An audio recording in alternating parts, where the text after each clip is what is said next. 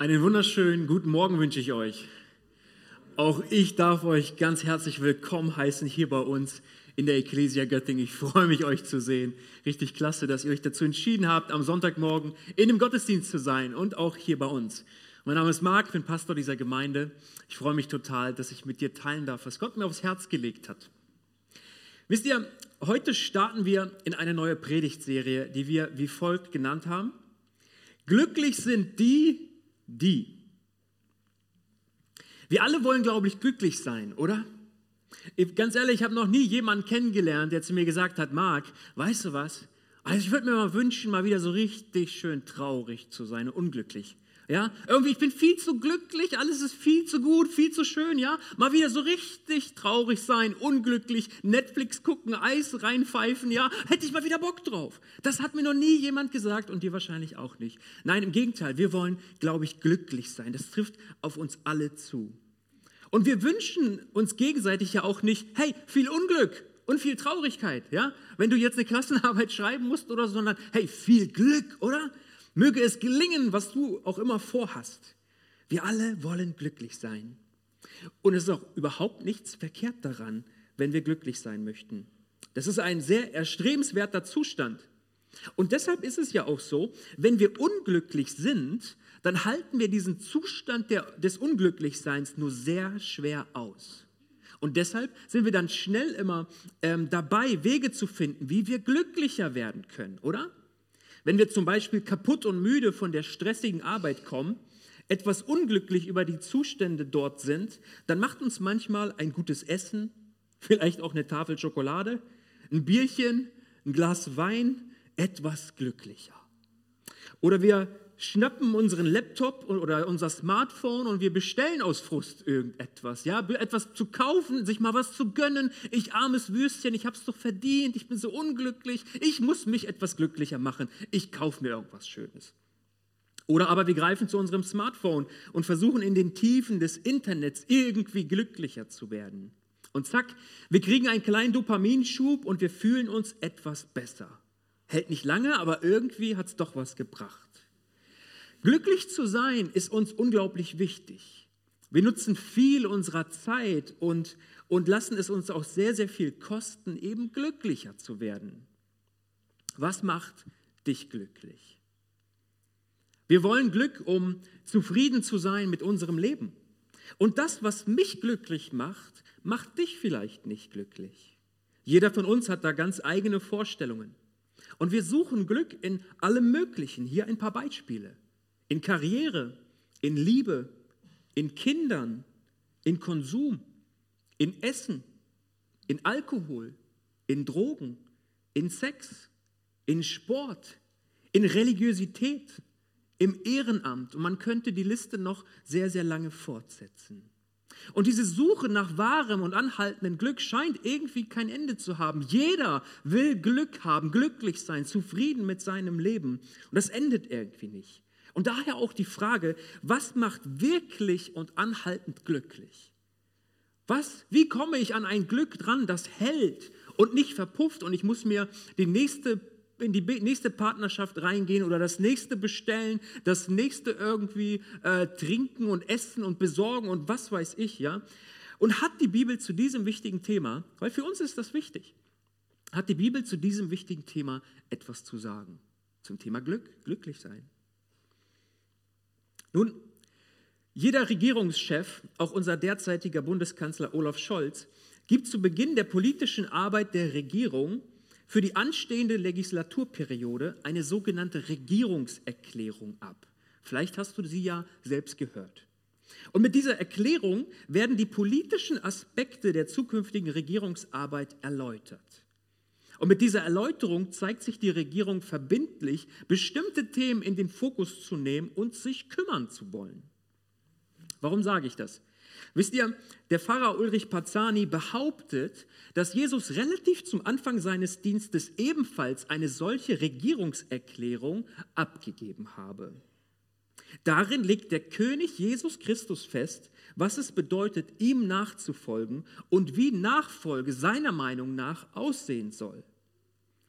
Überleg mal ganz kurz. Hast du eine Idee, auf welchen Text der Bibel diese Beschreibung passen könnte? ich habe schon was gehört, das ist auch schon sehr, sehr gut. Ähm, es geht erstmal um die Bergpredigt als solche. Ja, also darum geht's. Hier ein Fresko von Cosimo Rosselli aus ca. 1481, 82. Äh, und so wie ich es gelesen habe, hängt das in der Sixtinischen Kapelle im Vatikan. Ein sehr schönes Bild, oder?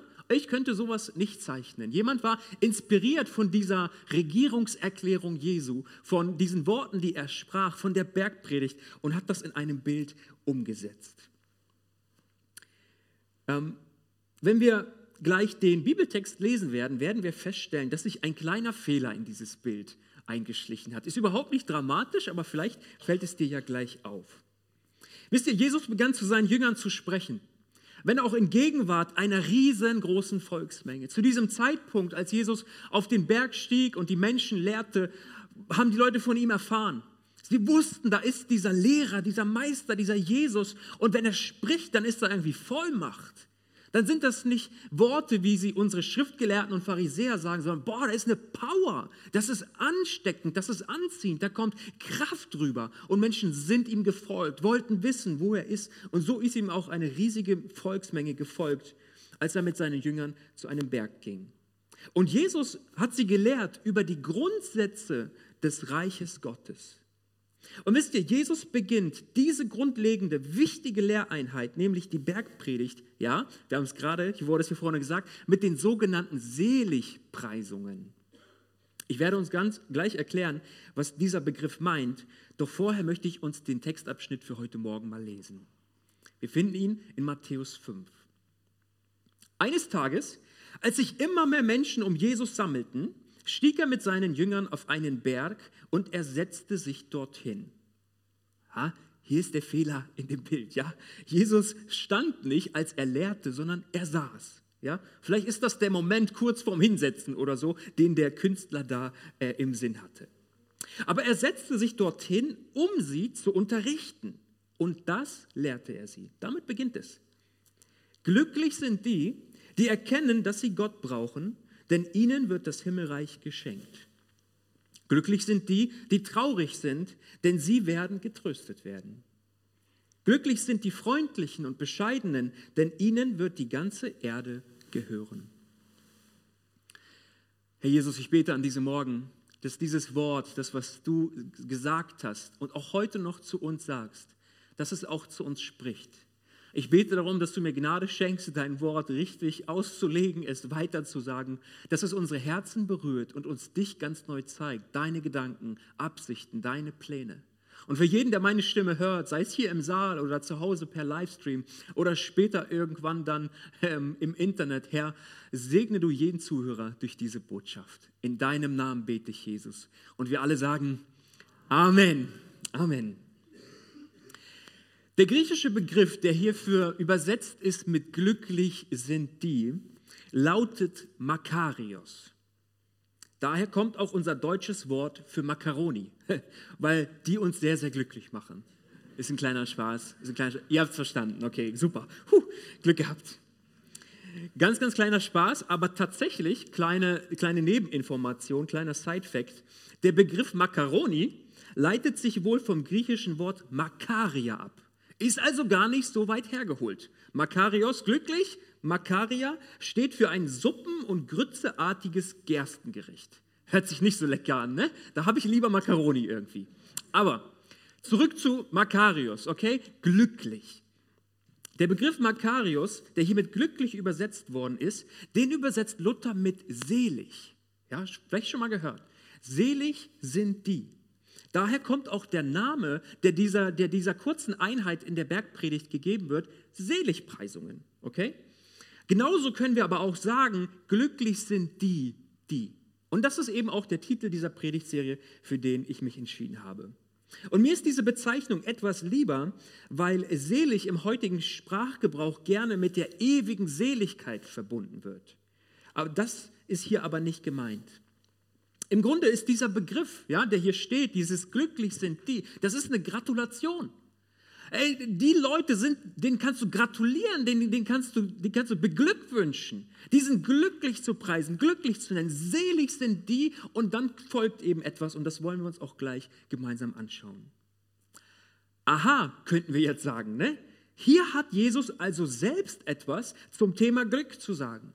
Er, der Sohn Gottes, hat eine klare Vorstellung davon, was wahres Glück bedeutet. Denn er sagt ja, glücklich sind die. Oh Mann, ich bin gespannt zu wissen, was Jesus hier für Antworten gibt.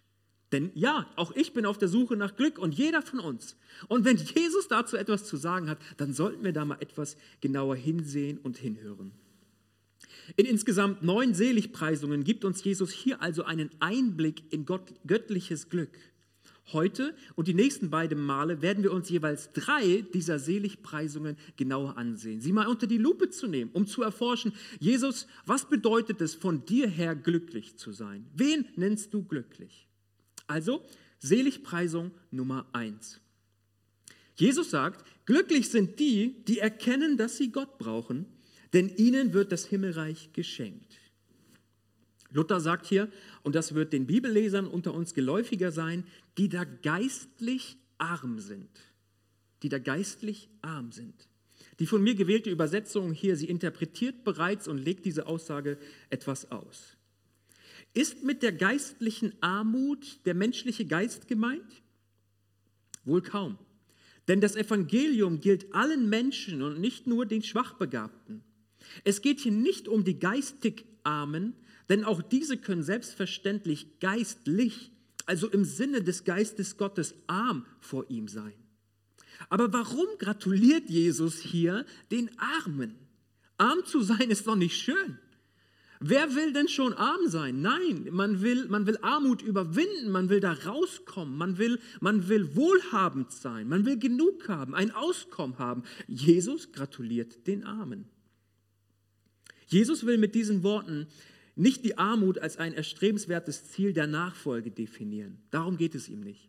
Er sagt nicht, hor, wenn du viel hast, also sieh zu, wenn du mir nachfolgen willst, musst du das alles loswerden. Und es gäbe ja ein paar biblische Beispiele, die wir hier anführen könnten, oder?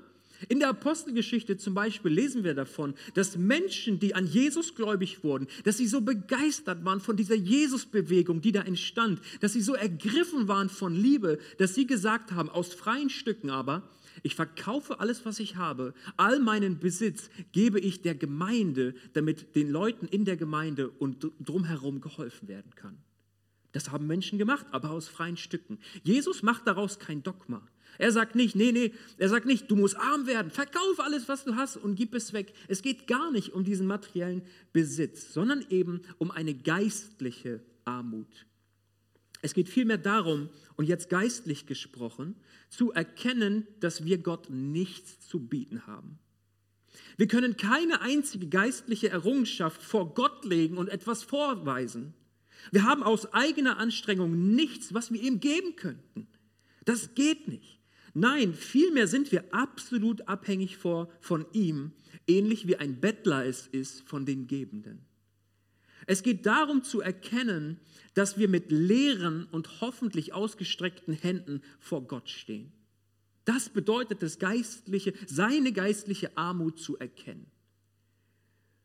Und nur er allein kann unsere Hände füllen. Diese geistliche Armut bezieht sich nicht auf eine natürliche Veranlagung. Jesus sitzt da nicht am Berg und sagt, ja, manche von euch, denen ist es gegeben, geistlich arm zu sein und den anderen eben nicht. Ist nun mal so. Nein, nein, sondern diese geistliche Armut, die hat jeder von uns. Die hat jeder von uns. Weil kein Mensch aus sich irgendetwas leisten und Gott geben könnte. Es geht also um einen Zustand, den man bewusst erkennt und dem man sich unterwirft und ihn annimmt und sagt, Jesus, ja, stimmt. Ich kann nichts geben. Ich kann nichts machen. Ich kann nichts leisten, was irgendwie vor dir Wert hätte. Ich bin ein Bettler vor dir, ich habe leere Hände und ich bitte dich, fülle du sie.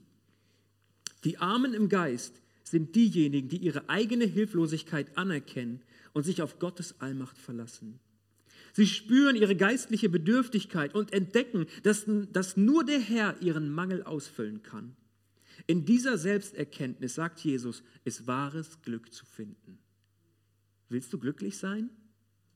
Dann erkenne, dass du geistlich arm bist, dass du Gott nichts geben kannst, dass du vollständig einfach hilflos bist und vollkommen von ihm abhängig. Hier sind Menschen gemeint, die darunter leiden, dass ihnen Gottes Heiliger Geist fehlt. Es sind Menschen, die mit König David beten können, gib mir einen neuen und beständigen Geist. Und auf dieser geistlichen Hilflosigkeit, auf dieser Abhängigkeit und dem Wissen, dass der Mensch Gott unbedingt braucht, liegt eine Konsequenz, die Jesus so formuliert. Er sagt, denn ihnen wird das Himmelreich geschenkt. Was heißt denn das? Wie ist das denn gemeint? Wenn ich erkenne, dass ich geistlich arm bin, kriege ich von Gott ein Stückchen Himmel geschenkt. Erstens, ist das so? Und zweitens, wie soll das aussehen? Ja, kriege ich dann ein Dokument, einen Auszug vom Grundbuchamt des Himmels? Ja, Gott schickt es mir zu. Bitte schön, Stück des Himmels gehört dir. Was ist hier gemeint? Wenn ich erkenne, dass ich geistlich arm bin, dann kriege ich von Gott nicht ein Stück Himmel, nein. Der Begriff Himmel, den verwendeten fromme Juden als ein Bild für Gott. Gottes Name war für sie so heilig, so kostbar, so, so, so erhaben, dass sie gesagt haben, wir wollen Gottes Namen gar nicht benutzen. Wir wollen sie gar nicht in unseren ja, dreckigen Mund nehmen, sozusagen. Und wenn also hier vom Himmelreich die Rede ist, dann ist das ehrfürchtige jüdische Sprache für die Herrschaft Gottes und sein Reich. Also diejenigen, die ihre geistliche Armut vor Gott erkennen und anerkennen, werden zu Teilhabern der Herrschaft Gottes auf dieser Erde. Wenn ich erkenne, dass ich nichts leisten kann und Gott nichts geben kann und Gott sieht das, dann sagt er, du bist genau in der richtigen Position, dass ich dich gebrauchen kann. Wenn du erkennst, dass du ohne mich nichts tun kannst, dann du, hast du genau die richtige Einstellung, dass ich dich gebrauchen kann und du darfst Teilhaber in meinem Reich sein. Ich will dich ausrüsten, bevollmächtigen. Damit fängt es an. Jesus sagt, damit beginnt wahres Glück. Zu erkennen, ich kann nichts geben. Und obwohl ich nichts geben kann, will mich Gott dennoch gebrauchen und lässt mich Teilhaber in seinem Reich sein. Fazit. Wir sehen in der ersten Seligpreisung Jesus diejenigen glücklich preisen, die erkennen, dass sie Gott brauchen und unter dieser geistlichen Armut leiden. Und es führt dazu, dass sie teilhaben an der Herrschaft Gottes in dieser Welt und in der zukünftigen. Seligpreisung Nummer zwei. Wer sonst ist noch glücklich? Jesus sagt, glücklich sind die, die traurig sind, denn sie werden getröstet werden. Die Traurigen sind diejenigen, die Leid tragen und, und deshalb trauern, die beladen sind auf ihren Schultern und es gibt Dinge in ihrem Leben, die sie immer wieder belasten und zu Trauer und das führt zu Trauer. Und wieder hört sich das für unsere Ohren beim ersten Hören komisch an, oder? Wieso gratuliert Jesus den Menschen, die traurig sind? Macht man doch nicht, oder? Wenn jemand traurig ist und ich sehe das, dann gratuliere ich doch nicht dann setze ich mich dazu und ich will vielleicht zuhören, ich will auf irgendeine Weise trösten, ich biete ein Gebet an oder ich will irgendwie sonst helfen, ja. Und was Jesus tut, ist, hey, herzlichen Glückwunsch. Wie schön, dass du traurig bist. Ich nenne dich glücklich. Selig zu preisen bist du, wenn du traurig bist. Irgendwas passt hier doch nicht. Wieso gratuliert den, Jesus denjenigen, die traurig sind? Und genauso wie Armut ist doch auch Trauer nichts, was wir gerne hätten oder wonach wir uns sehnen würden. Aber Jesus sagt, glücklich sind die, die traurig sind. Vielleicht sollten wir uns mal ein bisschen Gedanken machen über die Trauer, die Jesus hier vielleicht meinen könnte. Welche Trauer ist hier gemeint? Ich meine, diese Trauer, von der Jesus spricht, bezieht sich nicht auf Trauer, die durch die, wie soll ich sagen, durch die Wechselfälle des Lebens verursacht wird. Gemeint sind hier ja, Todesfälle, Unfälle, wirtschaftliche Nöte, Krankheit, Verlust jeglicher Art. Es geht weniger um die Trauer über solche Dinge. Ich denke, hier ist eine Trauer gemeint, die man aufgrund der Gemeinschaft mit dem Herrn Jesus erfährt. Das bedeutet, dass man den Schmerz äh, und, und die Sünde der Welt im Sinne Jesu verspürt, als wäre man selbst betroffen. Es geht um eine Traurigkeit angesichts der eigenen Sünde und auch um einen Schmerz aufgrund des schrecklichen Zustands der Welt und der Tatsache, dass sie den Retter Jesus verwirft. Diese Trauer ist gemeint. In Matthäus 9 lesen wir folgendes. Danach zog Jesus durch alle Städte und Dörfer in dieser Gegend. Er lehrte in den Synagogen und verkündete überall im Land die rettende Botschaft von Gottes Reich. Wohin er auch kam, heilte er die Kranken und die Leidenden. Als er die vielen Menschen sah, Jesus sieht die Menschen um sich herum, er nimmt sie wahr, geschieht etwas in seinem Innern. Als er die vielen Menschen sah, hatte er tiefes Mitleid mit ihnen, denn sie waren erschöpft und hilflos wie Schafe, die keinen Hirten haben. Jesus trauerte um die Verlorenen und sein Innerstes war tief bewegt von Mitleid und Erbarmen für die Menschen, weil sie ohne ihn zu kennen erschöpft und hilflos wie Schafe waren, die keinen Hirten haben. Und ich will uns fragen, wenn wir Jesus so sehen und ihn so erleben in seinem Wort, kennen auch wir diese Traurigkeit und ist unser Herz bewegt von der Gottlosigkeit und der Gottesferne der Menschen um uns herum? Macht uns das traurig? Oder kennen wir nur die Fröhlichkeit über unsere eigene Errettung und der Rest ist uns egal? Ich bin gerettet und hinter mir die Sintflut. Ist mir doch egal, was da geschieht. Jesus sah die Menschen und es ging nicht anders, als dass sein Herz berührt war davon, als er sah, wie verloren sie sind, wie fern sie von Gott sind, wie sie umherirren und gar nicht wissen, was sie mit ihrem Leben anfangen sollen, keine Orientierung haben, keinen Plan haben, keinen Frieden haben, keine Rettung haben. Wenn wir die Menschen um uns herum sehen, was löst das in unserem Herzen aus? Löst es diese Traurigkeit aus, von der diese Seligpreisung hier spricht? Dass wir mitfühlen können mit dem Herzen Gottes, aufgrund der Verlorenheit der Menschen um uns herum? Oder ist unser Herz da so kalt und vielleicht auch abgestumpft geworden, dass wir es gar nicht mehr wahrnehmen? Wie betäubt von all dem, was im Leben nun mal so da ist. Auf einer solchen Trauer, wie Jesus sie hatte und die hier gemeint ist, liegt eine Verheißung Gottes. Menschen, die so trauern, diesen Trauernden verspricht Jesus den Trost Gottes. Offenbarung 21. Und er wird jede Träne von ihren Augen abwischen und der Tod wird nicht mehr sein, noch Trauer, noch Geschrei, noch Schmerz wird mehr sein, denn das Erste ist vergangen. Die Trauernden werden beglückwünscht weil sie einen Tag des Trostes dann erwartet, wenn Jesus wiederkommen wird, wenn er sein Reich vollends aufrichten wird. Wisst ihr, gläubige Menschen trauern nur in diesem Leben. Ist dir das bewusst? Auch wenn du durch Trauer gehst, durch Schmerz gehst, durch unangenehme Situationen gehst, durch Leid gehst, durch Krankheit, diese Trauer darüber hast du nur in diesem Leben. Für die Ungläubigen ist, ist, ist der heutige Kummer nur ein Vorgeschmack der ewigen Betrübnis. Denn es kommt ein Punkt, an dem Jesus einen oder Gott einen Unterschied machen wird. Und die, die zu ihm gehören, denen wird alle Traurigkeit genommen, aller Schmerz, alle Tränen, wenn wir bei ihm sein dürfen in seiner Herrlichkeit. Seligpreisung Nummer drei. Wer ist noch glücklich? Wem gratuliert Jesus hier? Er sagt, Glücklich sind die Freundlichen und Bescheidenen, denn ihnen wird die ganze Erde gehören. Die dritte Seligpreisung gilt den Sanftmütigen, den Freundlichen, den Bescheidenen, Menschen mit einem weichen Gemüt, so könnte man es vielleicht auch sagen. Und das ist spannend, weil von Natur aus sind wir Menschen eher nicht so, oder? Sondern oft sind wir unberechenbar. Wir sind launisch, wir sind manchmal auch schroff und manchmal sehr, sehr hart. Wir meinen uns in dieser Welt behaupten zu müssen und das geht nun mal eben nur mit einer harten Stirn, ja? Ja, mit dem Kopf durch die Wand. Das geht nur mit einer Ellenbogenmentalität. Wenn ich was erreichen will, dann muss ich die Ellenbogen ausfahren. Nur die Harten kommen in den Garten, ja? Und Geiz ist geil, ja? Was soll ich was abgeben? Ich will doch was erreichen. Um etwas zu erreichen, muss man halt egoistisch sein und bereit sein, über Leichen zu gehen. Das ist nun mal der Preis des Erfolgs.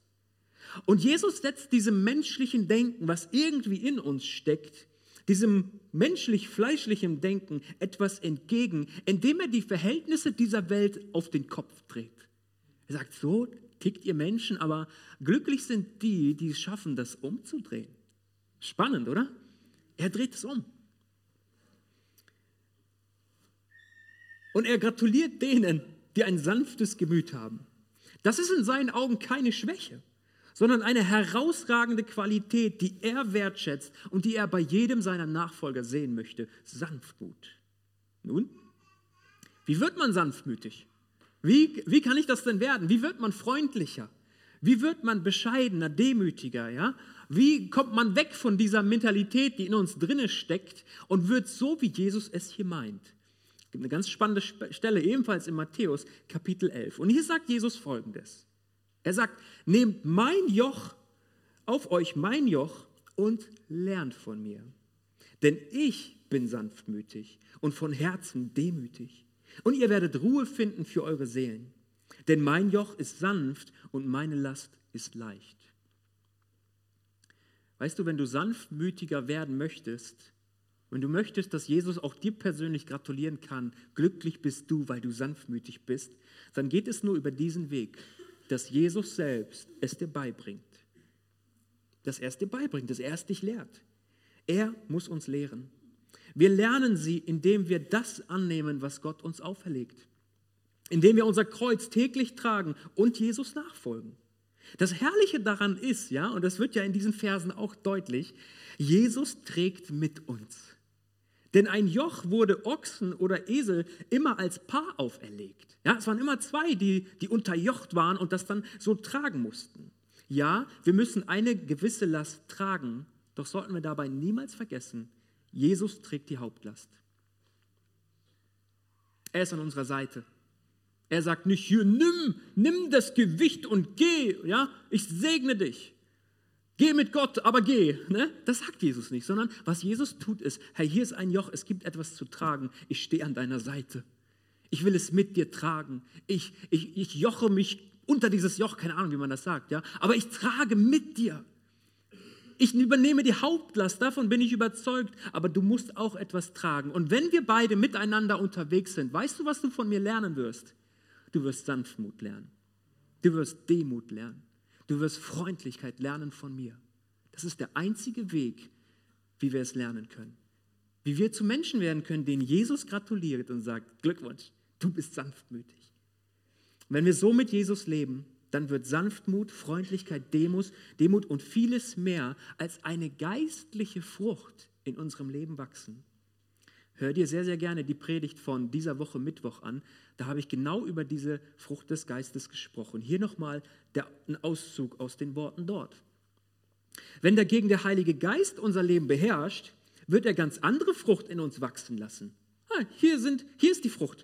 Liebe, Freunde, Freude, Frieden, Geduld, Freundlichkeit, Güte, Treue, ja, Sanftmut und Selbstbeherrschung. Nichts davon steht im Widerspruch zum Gesetz. Sanftmütig zu sein bedeutet auch, nicht zurückzuschlagen.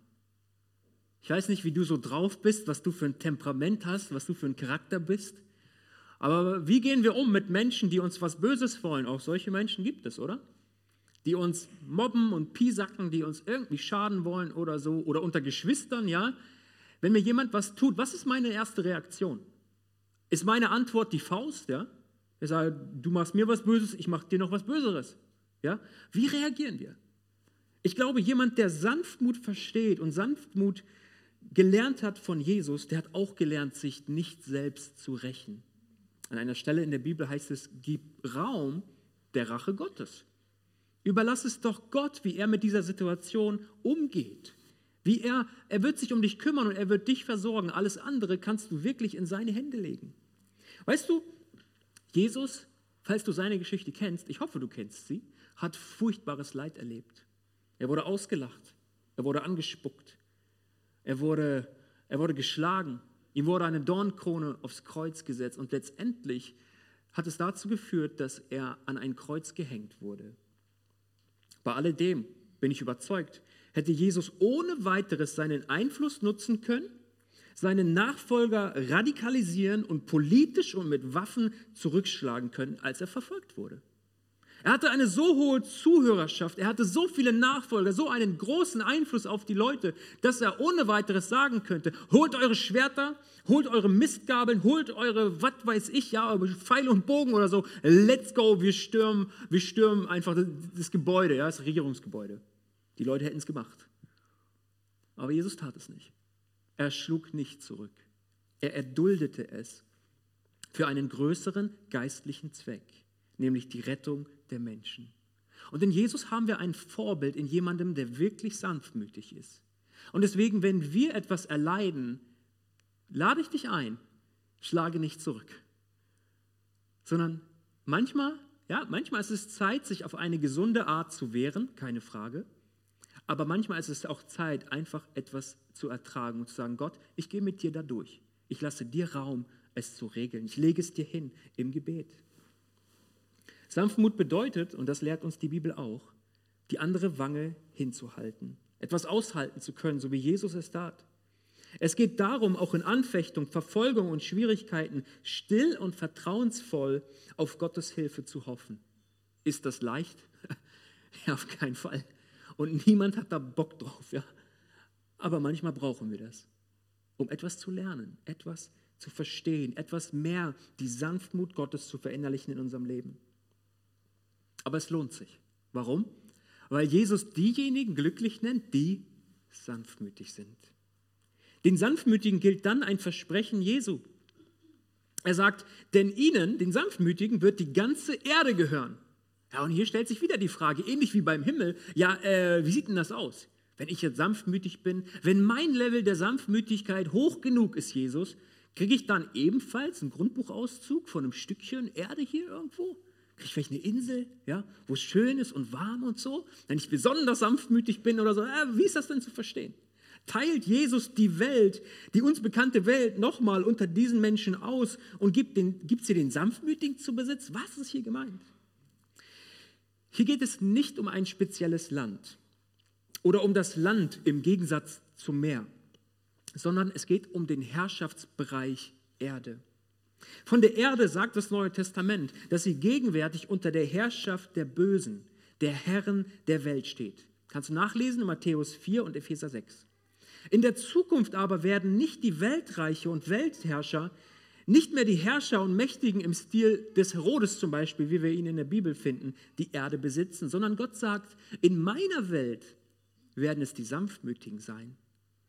In dieser Welt sind es diese Leute, die die Ellenbogenmentalität haben, die eine harte Stirn haben und sich einfach durchsetzen können und radikal sind, bereit über Leichen zu gehen. Das sind die Leute, die erfolgreich sind, die Einfluss haben, die Macht haben und in gewissen Positionen stecken. Aber Gott dreht es ja um und sagt nicht so, sondern wenn du Einfluss von mir haben möchtest, dann braucht es Sanftmut. Und wenn du Sanftmut gelernt hast, dann kann ich dich ebenfalls gebrauchen und ich werde dich setzen in meinem Reich, in, in, da wo mein Herrschaftsbereich beginnt. In der Zukunft wird es so sein.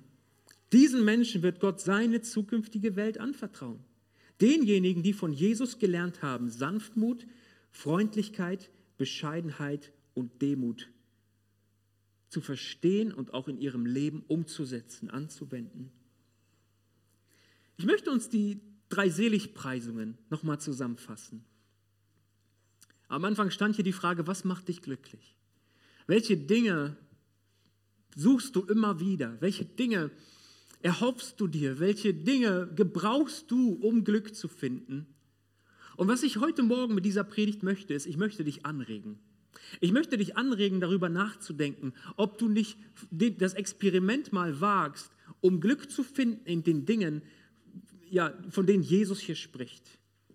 Glücklich sind die, die geistlich arm sind.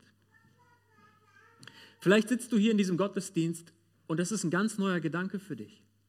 Vielleicht hast du noch nie darüber nachgedacht, wie ist das eigentlich mit mir und Gott? Irgendwie, ja, ich bin in der Kirche gewesen, und irgendwie habe ich auch ein Verständnis von Religion und Religiosität. Ich bin da interessiert, wie dem auch sei. Ne? Ähm, und irgendwie kann sich Gott doch gar nicht so beschweren, oder? Ich bin, ich bin in, der, in den Gottesdiensten, ich habe eine Kleingruppe, manchmal bete ich auch. Und wenn ich Zeit finde, dann lese ich auch in der Bibel. Im Grunde bin ich ein gar nicht so schlechter Christ. Wenn ich mich vergleiche mit XY, die machen das ja nie und so weiter und so fort. Ja? Weißt du, darum geht es überhaupt nicht. Hör auf, dich zu vergleichen.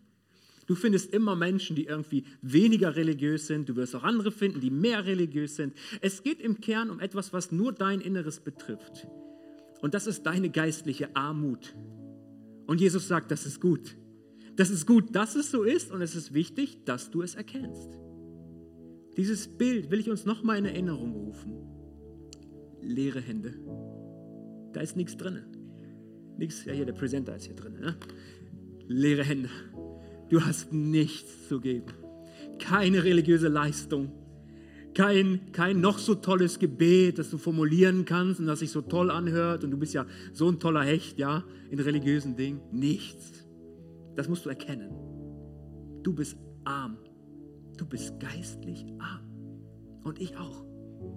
Und das zu erkennen, ist der Anfang wahren Glücks. Gott, ich habe nichts zu geben, aber ich darf meine Hände, die doch leer sind, ausstrecken zu dir. Und in deiner Gnade und in deiner Größe bist du ein Gott, der diese Hände füllt. Ich darf Anteil haben an deinem Reich. Ich darf dir dienen.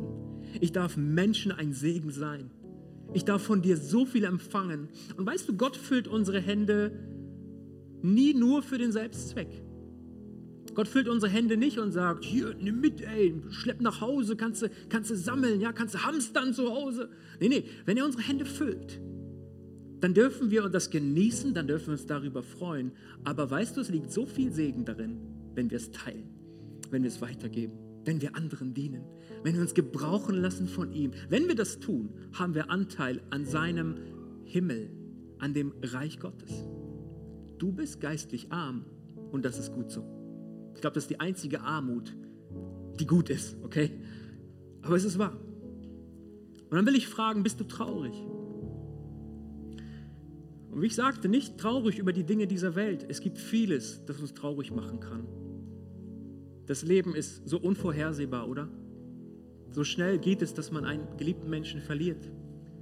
So schnell kommt irgendwie Verlust in unser Leben. Wir meinen so oft, wir haben es irgendwie im Griff, oder? Wir haben unser Leben unter Kontrolle, weil wir haben gern die Kontrolle. Und dann geschehen Dinge, wo wir merken, oh, nee, stimmt gar nicht. Habe ich nicht. Hat keiner von uns. Um diese Traurigkeit geht es aber nicht. Gibt es in unserem Herzen diese Traurigkeit, wie Jesus sie hatte, als er die Menschenmenge sah und sah, dass sie verloren sind und sah, dass sie orientierungslos sind, dass sie niemanden haben, der sie weidet, der sie auf Neues, zu neuen, frischen Grünflächen führt? Wie ist das mit deinen Arbeitskollegen? Wie ist das mit deiner Familie? Wie ist das mit deinen Nachbarn, mit den Menschen, die, die dich umgeben? Bewegt dich noch ihre, ihre Verlorenheit? Bewegt dich noch der Umstand, dass sie Gott nicht kennen? Und wollen wir Antworten darauf finden? Haben wir einen Blick für die Menschen um uns herum, wie ihn Jesus hatte, als er ihn sah? Wenn du diesen Blick nicht hast und diese Traurigkeit nicht verspürst, ich will dir sagen, es ist nicht schlimm. Aber es wäre schlimm, wenn du heute davon hörst und rausgehst und nichts daran änderst.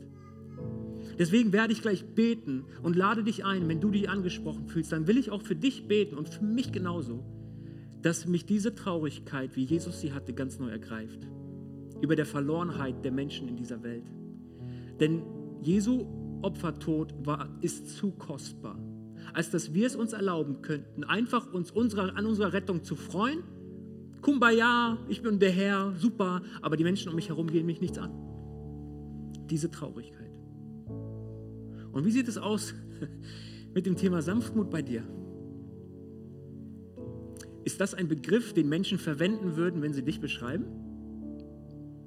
Marc, ja, wenn ich an Marc denke, das ist so ein sanftmütiger Typ. Weiß ich gar nicht, ob Menschen das sagen würden. Oder was für äh, Verben dann da genannt werden. Aber Fakt ist, Jesus sagt, glücklich bist du. Er gratuliert dir, er reicht dir seine Hand und sagt, hey, happy birthday, ja, wenn du sanftmütig bist. Ich muss sanftmütiger werden. Du auch? Ich lade euch uns alle ein, dass wir uns jetzt eine Zeit nehmen, in der wir auf das Gehörte eben einfach mal reagieren. Ich will dich nicht einfach unterrichten, ich will dir nicht einfach eine nette Predigt halten, wo du denkst, oh ja, Preis den Herrn, Amen, war nett. Sondern ich wünsche mir so sehr, dass es etwas in unserem Leben ver verändert.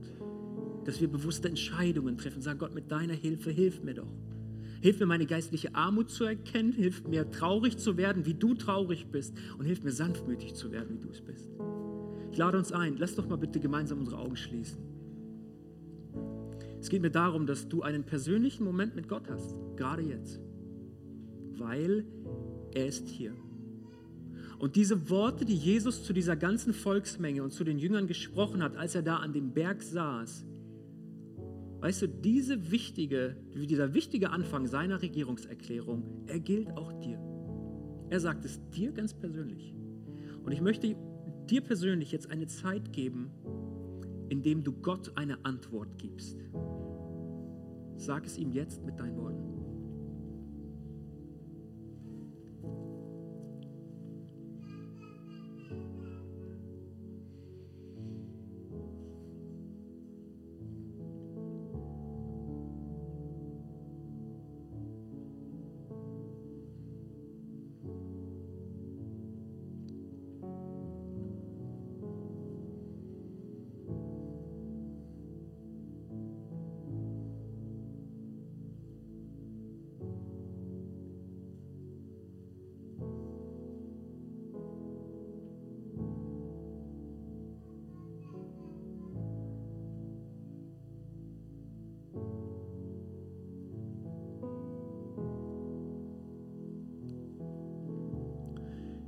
Möchte heute Morgen zwei Fragen stellen.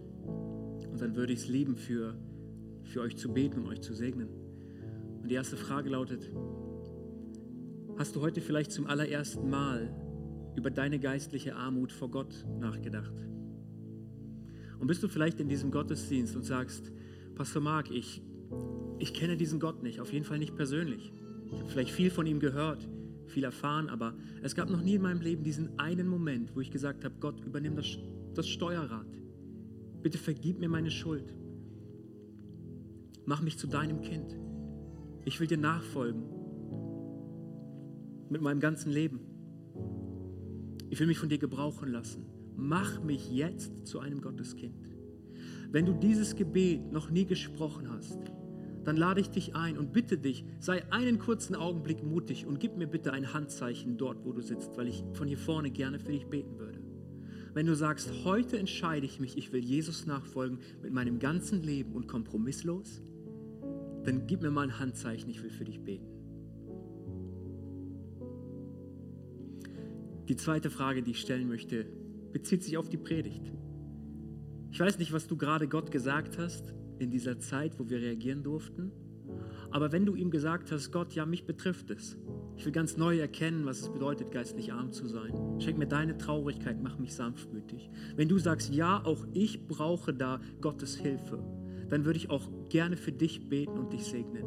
Und wenn du sagst, ja, Pastor Marc, mich betrifft es, weil mich betrifft es ganz persönlich auch, dann sei doch mutig und gib mir ein Handzeichen. Ich will von hier vorne für dich beten. Willst du sanftmütiger werden? Ja. Willst du diese Traurigkeit Jesu haben? Willst du erkennen deine geistliche Armut? Vielen Dank, vielen Dank. Danke. Ich möchte uns segnen. Herr Jesus, als du an diesem Berg standst und all die Menschen sahst und auch deine Jünger und zu ihnen gesprochen hast, was wirklich zählt, was Nachfolge bedeutet und was Nachfolge deiner Meinung nach sein muss, hast du uns allen auch gesagt, wie wir glücklich werden können. Herr, wir wollen glücklich sein und das willst du auch. Und Herr, ich bete für jeden Einzelnen hier in diesem Raum, der heute Morgen eine Entscheidung getroffen hat. Herr, zeig uns, dass wir geistlich arm sind. Und Herr, ich bete darum, dass wo solche Gedanken noch irgendwie feststecken, ich muss nur genug tun, ich muss nur genug leisten, ich muss nur genug dieses oder jenes tun, dann, dann bin ich angenommen von Gott, Herr, dass diese Gedanken, Herr, zerbrich sie, zerbrich sie. Und für uns neu vor Augen, wir können nur unsere Hände ausstrecken, aber das ist gleichzeitig auch alles, was du brauchst und alles, was du willst. Dass du unsere Hände füllen kannst und dass wir wahres Glück erleben. Herr, ich bete darum und bitte dich, vergib uns. Vergib uns, wo unser Herz hart geworden ist. Vergib uns, wo die Verlorenheit der Menschen um uns herum, wo uns das kalt lässt, wo wir irgendwie schweigen und nicht den Mut haben, etwas zu sagen. Mach uns, schenk uns diese gesunde Traurigkeit, über die du hier sprichst. Denn eines Tages wirst du uns deinen ultimativen göttlichen Trost geben. Und Herr, lehre uns Sanftmut. Herr, wir nehmen heute ganz bewusst dieses Joch auf uns, das du uns auferlegst. Wir wollen unser Kreuz tragen, wir wollen gemeinsam mit dir gehen. Und wir sagen dir Danke. Danke, Jesus, dass du die, die, den größeren Teil der Last trägst Und dass, wenn wir mit dir unterwegs sind, dass du uns lehrst, was es bedeutet, sanftmütig zu sein. Und so segne ich jeden Einzelnen, der heute Morgen eine Entscheidung in seinem Herzen getroffen hat, der berührt wurde, dass Gott dich segnet in deiner geistlichen Armut, dass du sie erkennst, dass er dich traurig macht, wie er traurig ist und dass du sanftmütiger wirst jeden Tag, den du mit Gott lebst. Ich bete im Namen des Vaters und des Sohnes und des Heiligen Geistes. Und wir alle sagen, Amen. Amen.